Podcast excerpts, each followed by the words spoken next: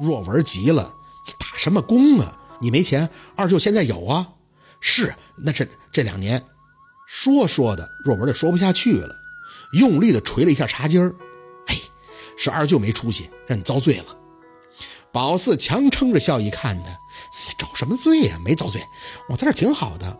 我知道困难，但是年轻人吃点苦正常，是吧，小六？”啊！小六傻了吧唧的点头，哎，是是是是，吃的苦中苦，方为人上人。嗯，不过四姐，你这，你这也太那个了，气氛很压抑。宝四咬唇还在笑。其实我有好消息要跟你们说的，我虽然打工，但你们知道我这次打工老板是谁吗？若文没什么兴趣。谁呀？陆佩？不对，是陆生朗。若文头还是低着。那是谁呀？宝四敲了敲自己的头。嗨，我这笨的，是沈叔叔那个外甥小陆，你还记得吗？二舅，那个 Tiger，我叫陆哥哥的。若文来精神了，小陆，小六更是兴奋，陆大哥，那个给我照料的陆大哥，是他吗？天哪！宝四示意他稍安勿躁，缓缓地开口：“是他，但是他一开始不认识我。二舅，你先别急，听我说啊，沈叔叔死了以后，他受了很大的打击，所以就失忆了。事情很长。”但宝四讲的很短，也就两点：陆二失忆，现在他叫陆佩，是个工程项目的负责人，自己呢给他做助理。他看见自己记起了零星的碎片，但是不多。如果若文和他见面，千万别提治病的事儿，以免刺激到他。若文听完宝四的话，眉头越皱越紧。你的意思是说，他当初没回来，就是因为他失忆了？宝四点头，看着小六在旁边莫名的激动。哎，我就说嘛，陆大哥不是不讲究的人，一定是有苦衷的。现在还老板了啊，我以后可不愁工作喽，找他不就行了吗？你跟他混还是跟我混啊？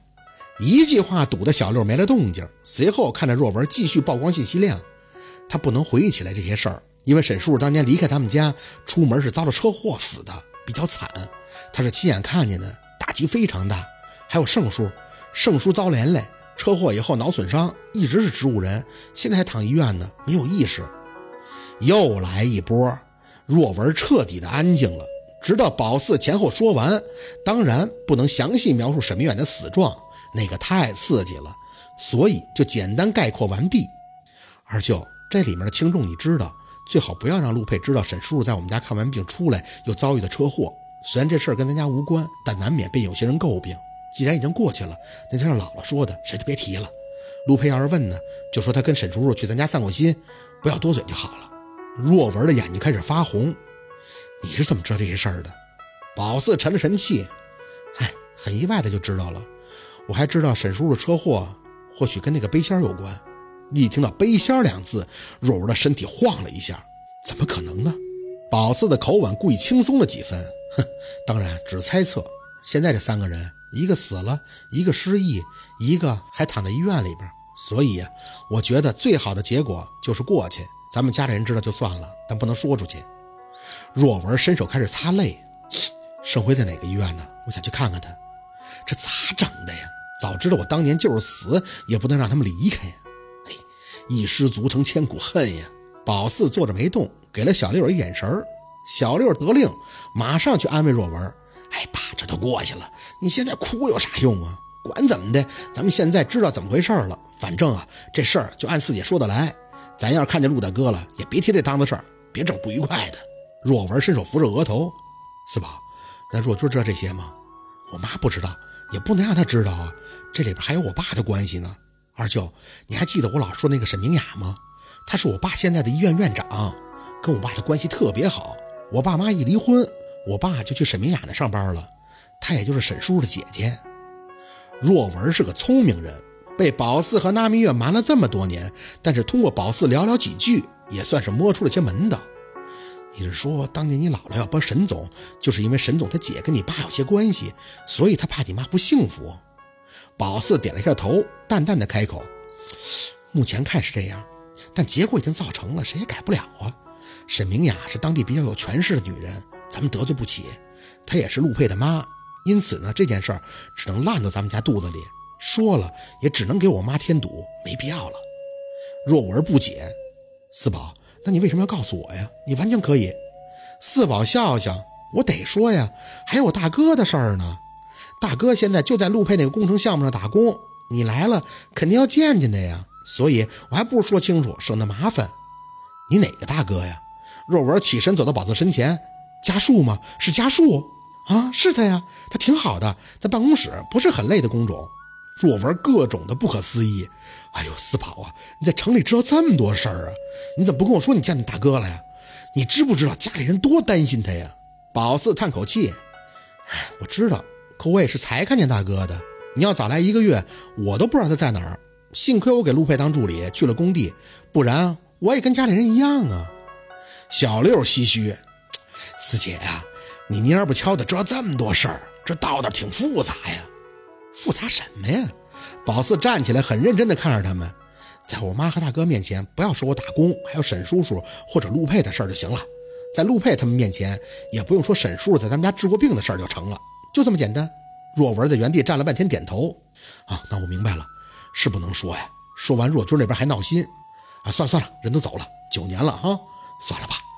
小六的侧重点不在那儿，拉着宝四的胳膊，小声的打听着陆佩。四姐，那你第一次在城里看见陆佩，没激动啊？没多聊聊啥的？激动了呀，还打了他耳光呢。小六立刻没电。四姐，人正儿八经跟你说话呢，你老开玩笑。陆大哥那人多好啊！哎呀，可惜他失忆了，要不然我还得问问他呢，记不记得要送我四驱车的事儿呢？缘分呐，这就是缘分呀！宝四扒了一下他的脑袋，别给我整那出，小破孩懂个屁你！小六失笑，你懂，你都懂。四姐，我可是跟你提个醒。为了你弟弟我的前途，我这个小舅子必须要着手抓好你的终身大事，得沾姐夫的光啊！滚！晚上大家都各怀心事的没有睡好，宝四睡他的小床，小六打地铺，若文在若君那屋，一直到后半夜，还听见若文在那屋里翻来覆去。他有的消化了，宝四这都消化多久了？关键还没消化明白呢。次日一早，若军就回来了，买完了早饭，看见若文还有些局促。二哥，若文脸色难看，闷闷的扔出一句：“若军，我知道你困难，照顾四宝不容易，可你要早说出这样的环境，我让四宝在县里念高中多好啊，省得他还……二舅，宝四各种的使眼色，别把打工的事儿给说了呀。”若君垂着头：“啊，是宝四跟我吃了些苦，为难孩子了，但是宝四真是我的福星啊。”我能做到的就是好好照顾他，弥补以前的缺憾。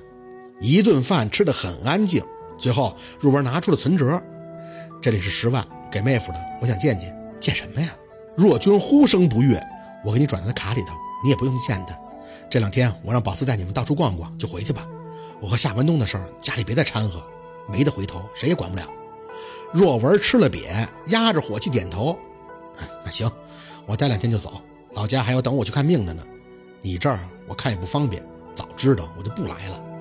挺好的事儿，不知道怎么就弄得不太愉快。若军不想让若文来，拉着宝四的胳膊问他病怎么办。